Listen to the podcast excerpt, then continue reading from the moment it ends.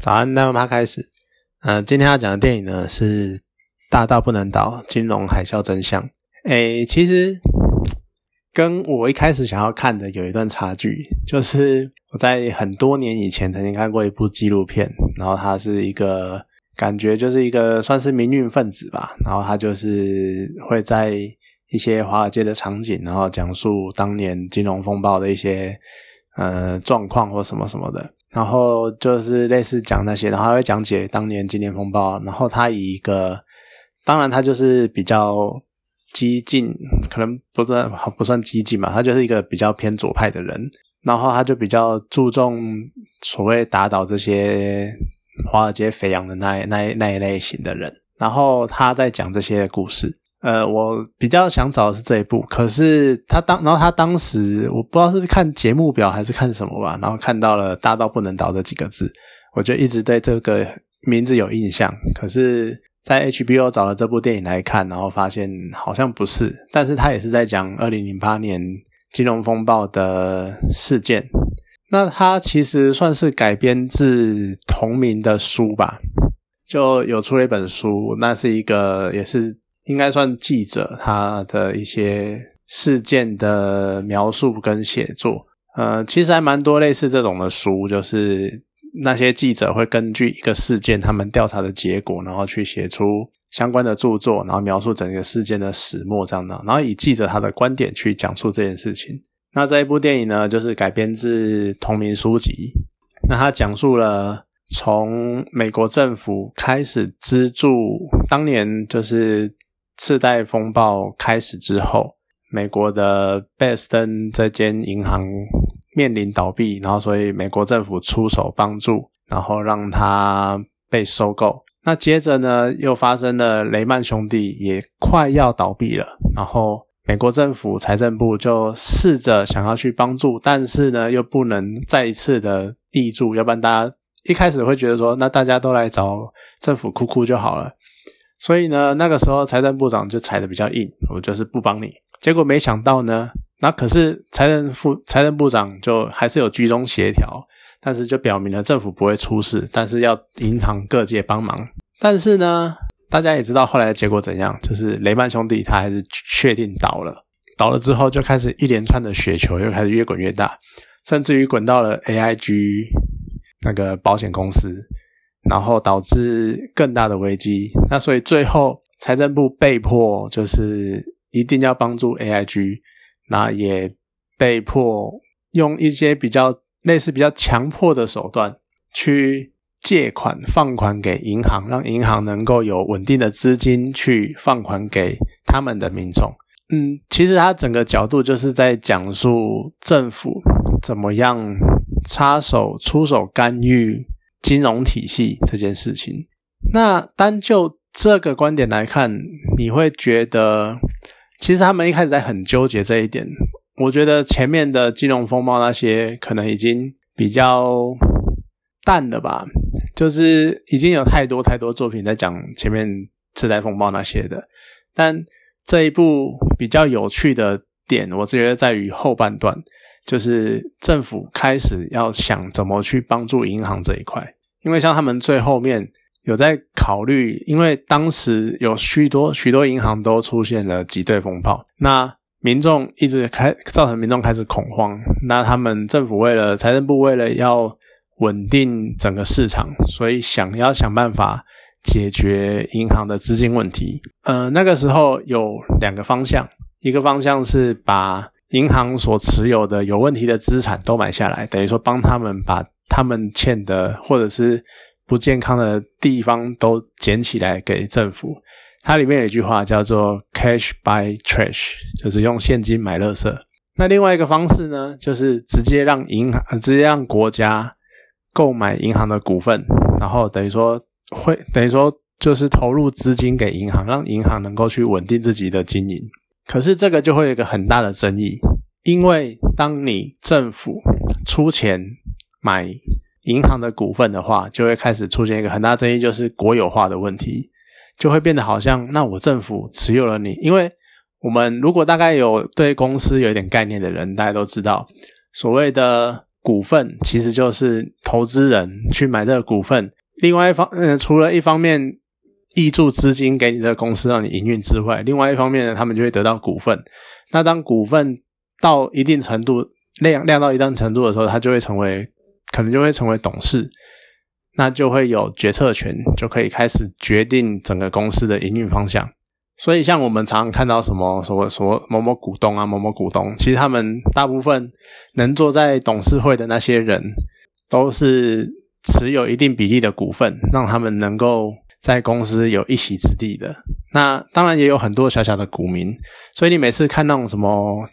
公司董事会要开会啊，或者是有什么重大决策之类的，那他们要开始收集投票啊，那可能就会开始要各个股东的签名啊，然后。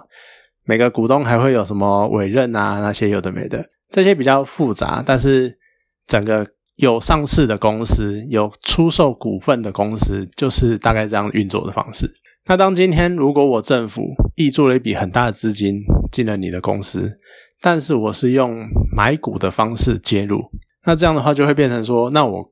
政府是不是就开始，因为我出资很多，我有你很多股份，那我是不是就能够开始干涉你这间公司的决策？那这就在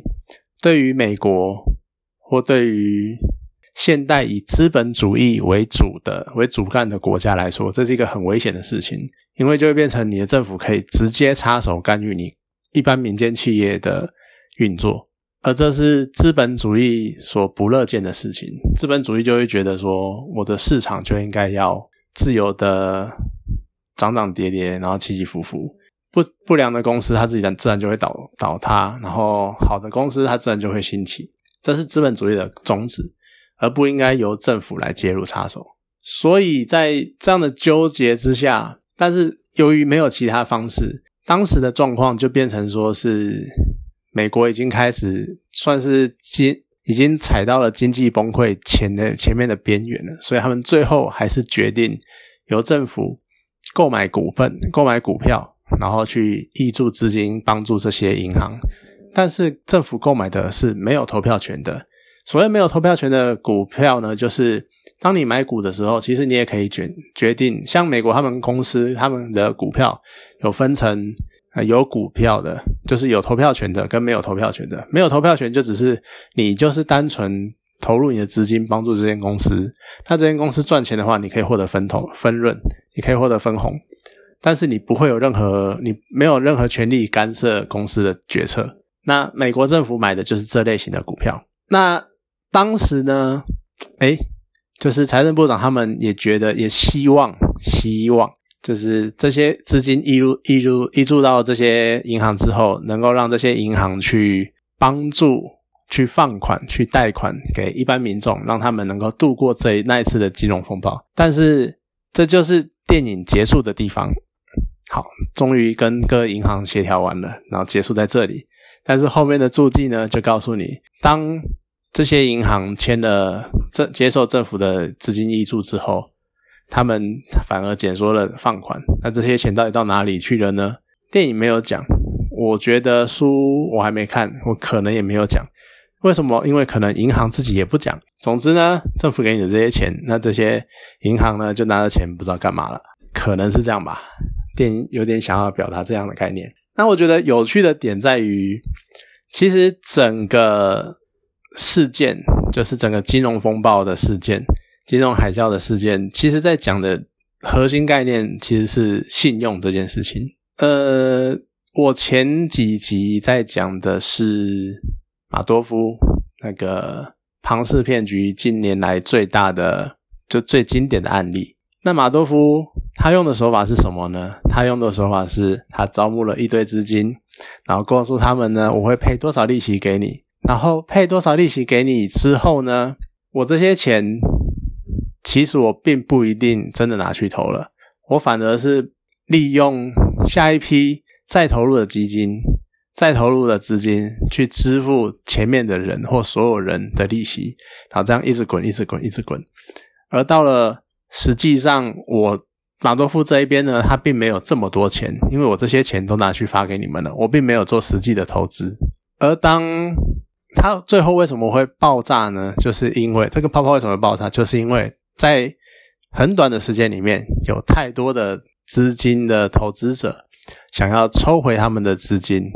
啊，他没有办法给出这么多钱，所以他就爆炸了，他就破产了。好，的确这是违法行为，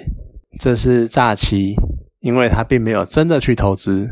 他骗了这些人的钱，他跟他们说我没有去投资，但是。呃，他骗他们说我有去投资，然后会有固定的收益，但是他没有这么做。其实我我不是呃金融专业，我也不是法律专业，所以对于马多夫庞氏骗局这种想象，就对我的概念就是，他诈骗的点在于他应该要去投资，但他没有投资，所以他还不出钱，所以他诈欺。好，那当今天如果他真的有拿钱去投资，而报酬。率不是像他讲的这么稳定，而他也实际承报了他的报酬率。但是当大家要抽回他的资金，然后拿不回钱的时候，他爆炸了。这样子他他他有没有犯法呢？诶，他就没有犯法了。为什么呢？因为他真的有做他要做的事情。但是你每一次要投，你每一次要找出要我还出这么多钱，我没有办法。但是如果他真的有做他所做的事情，就不构成诈欺了。好，这是我的理解。那你如果用这个理解去看银行，没有错，银行就是在干这种事情。你一堆存户把你们的钱存到我的银行，而我的银行呢，我就把这些钱拿去贷款给其他想要借钱的人，然后呢，这些人去发展他们的。事业什么什么的，然后还利息给银行，而银行也还利息给人。但是在这个过程中，其实理论上就会变成说，银行它只是一个中间转手经手的角色。所以你把钱借给我，然后我把钱借给别人，要还钱的人呢是别人，要还你钱的其实是别人，而银行就变成有点类似中间中间节点的感觉。那当所有人都来跟银行要钱的时候，银行又没有办法再去跟他上面的人要钱，为什么？因为他上面的人可能已经破产了。就像这一次，那一次金融风暴为什么会爆炸，就是因为银行都把钱撒出去了，而这些人呢，银行也没有这么强制的，因为银行没有这种能力，一次性的要求那些他借出去的人全部把钱还给他，可是他又有义务要把。存户的钱还给他们，那当所有存户跑来挤兑的时候，他就还不出这么多钱。再加上另外一方面是他的持股，就当时雷曼兄弟的股价也一路的下跌，导致公司所谓的公司的基金，呃，公司的资金更少，所以得导致他没有这么多钱，那他就宣布破产了。那这一切的一切呢，其实建立在什么？建立的就在所谓的信用上。所以他电影里面不断的强调信用这件事情。现代金融其实建立的就是在于你信不信任这个体系。银行会怎么银？你为什么会借？你为什么会存钱到银行？因为信任银行能够保存你的钱。而银行为什么要借钱给你？因为银行认为可以借钱给你，然后你还得出这笔钱。现代金融体系一切都建立在信用上。那当今天如果出现了恐慌，就当人民不再信任这个体系的时候，这个体系就会崩溃。其实我觉得这跟应该说，现在人类社会整个体系都是建立在信用上。就像我们，我们并不是拿实质的东西，就像以前在以物易物时代好了，我就是拿两袋小麦换你一头牛。可是后来呢，发展出了，因为这样太麻烦了，所以发展出钱币。我用这两张纸的价值会等于两袋麦子，也会等于一头牛，它还可能等于一台耕耘车。好，所以呢，当你今天不想用两袋麦子换一头牛的时候，你可能以前要用两袋麦子换一头牛，再用牛换一台耕耘车，因为耕耘车的人他想要牛，不想要麦子。可是你不能这样换，但是当钱的出现之后呢，你就可以用两袋麦子换两张纸币，然后用这两张纸币去买一台耕耘车。但是这中间最重要的角色就是那个纸币，就是那个钱。而钱建立在建立的基础就在于你相信应该说是大多数人相信这两张纸有它的价值，这两张纸才真的有他们的价值在，而进而推导出整个金融体系。另外一方面呢，我们的法律其实也是这样子，我相信有一个很高的公权力可以制裁这个东西，所以我会相信这件事情。但是当我不信任法律这件事情的时候，法律其实就不存在了，因为它并不会真的被执行，所以才会有这么多我们现在看到很多题材是什么司法正义啊，或者是呃私刑干嘛？因为他们不相信政府或者是司法体系能够照他们的规范做。好，总之呢，现在人类社会一切都是建立在信用上，所以当你今天不信任这件事情的时候，这件事情就会开始崩溃，而整个金融海啸。每一次的金融危机，其实都是在不断的重复不信任这件事情，然后再来是重建信心这件事情。我们一直不断的重复这个过程，啊，一直重复重复，然后不断的重建这样子，然后某一天又看着它崩塌，然后再看它重建，然后再看它崩塌。嗯，你要说这个体系，我们已经经历过这么多次的崩溃了，这体系到底好不好？很遗憾的呢，是其实人类现在能那么爆发性的成长。也是因为有这套体系的存在，像我以前，好，我因为嗯，金钱这一个所谓的信任，更进一步就是贷款这件事情，什么意思呢？像我在石器时代的时候，我可能就像我刚刚讲的，两袋麦子换一头牛，可是我需要牛来耕田，然后我需要牛来耕田，然后让那才能够种得出两袋麦子，可是我没有这两袋麦子，我怎么会有牛？那怎么办呢？所以我就开始会有。借贷的概念，我先预支或者是预告你，我先借你这头牛，但是我会还你两袋麦子。这个就这个概念就是经济的开始，就是我要先有牛来耕作，我才能够有麦子还你。这个就是借贷的概念。那在这个概念开始了之后，就开始发展出所谓的农业、工业。因为以前你就是一换一嘛，但是到后来。你就不会有所谓的规模化，因为你能种得出多少，你才能够买多少东西。但是有了借贷概念之后，诶，那我今天，那我两袋麦子可以换，以前是实打实的拿两袋麦子跟你换一头牛，那我现在一次跟你借十头牛，我到时候还你二十袋麦子，这样可不可以？那这样的话呢，我当我有十头牛，我就可以耕作更大片的园地，甚至于我可以做一些我自己这边做一些调配，然后让他们的产能更好。所以，也许十头牛可以种出二十二袋麦子，那我还你二十袋麦子，这样我就多了两袋麦子，我就可以拿去做其他的交易。那整个交易的量体就会变大，就会变得更强。那这个，然后从这个时候开始，经济才会起飞，才会进步。那换到现在，就会变成说，我去贷款，用这些钱赚出更多的钱，然后去还你这些本金之后，我还有额外的利润，那这些利润再去生出更多的钱。所以才会让整个金融体系、现代金融体系活络，然后才能够发展，就是发展成这么大庞大的，甚至于全球化的经济体系。所以你要说这个体系有问题，的确它真的有问题。但是人类也是靠着这个体系才能够发展到今天这种程度。所以你很难讲，就是到底要怎么说去解决它这个根本性的问题呢？因为好，它就是建立在信任上，然后它所牵涉的就是人，也就是人性，就是贪婪。我们总是想要更多，所以这个更多的欲求才会让我们去进一步的去追寻，去想要去努力，去想出其他方法来获取更多。这已经变成是人的一种动力了。所以你真的要说这些华尔街肥羊，他们真的不该吗？好像也不能这么一竿子的直接很少扫光他们，因为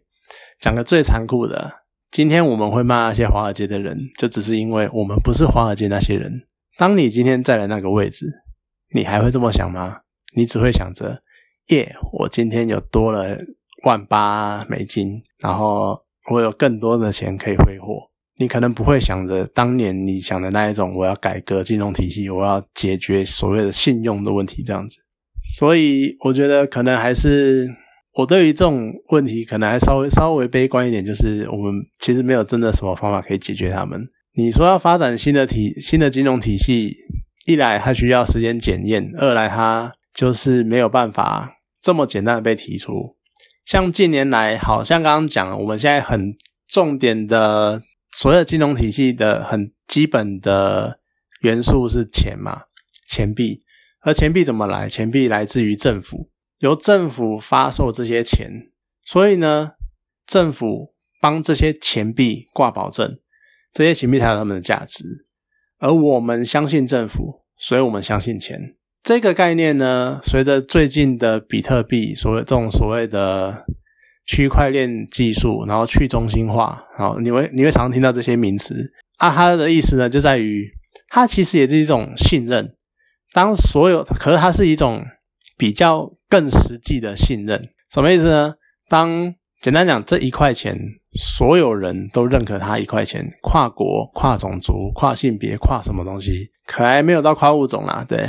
但是至少是所有人都知道这边有一块钱，一块比特币，那这一块比特币它就存在，它不会因为你是美国的，你不承认这一块。它就不存在，不会。只要所有人在这个体系里面的人都认可它，那它就是一块钱。这是所谓的去中心化的概念。可是这个问题，这个体系的概念在问题点在哪里呢？在于这想法很好，但是很可惜的，我们人类社会的组织现在还是以政府为一个比较大的单位。当今天我政府好随便你玩，但是我今天说不要不准。不通过，你这个东西就是直接化为乌有。我今天如果讲说比特币不能买电视，比特币不能换新台币，那比特币在台湾这个市场就不存在。如果今天当简单讲，如果你一个政府不承认这件事情的存在，你不管怎么骂，不管怎么申诉，不管怎么吵，它就是不存在。就像如果今天，因为它就是一个，我们还是活在一个以政府为。应该说，活在政府的庇荫之下。那当今天政府说这个东西我拒绝的时候，你就不能使用。就像今天你台湾政府说我们不准使用人民币，那很抱歉，所有人民币也都不能使用了。所以，即使你的所谓的比特币这种去中心化区块链的钱币，它能够世界流通，但是当今天全世界政府意识到这件事情，然后一起断绝它的时候，它也就直接消失就没有了，就不见了。那它也到最后也可能就只是会变成某几个政府或某几个地区所能够流通的货币。所以你归咎到，就讲讲到最后，你又会变成好像是整个体制的问题。就我们现在的体制已经各层面就是息息相关啊，绑在一起太复杂。所以你真的要改变金融体系什么的，或许你还是。终究必须要从各国的政府，所谓的政府官员，所谓的政治体系去下手。对啊，那这一个这是一个太大的议题，我们在这边可能也没有办法讲什么，但可能到最后，我们最后还是能讲的，就只是看看这些金融体系，现代金融体系曾经出过的纰漏，然后曾经发生的问题，然后去想想看，我们要如何保护自己，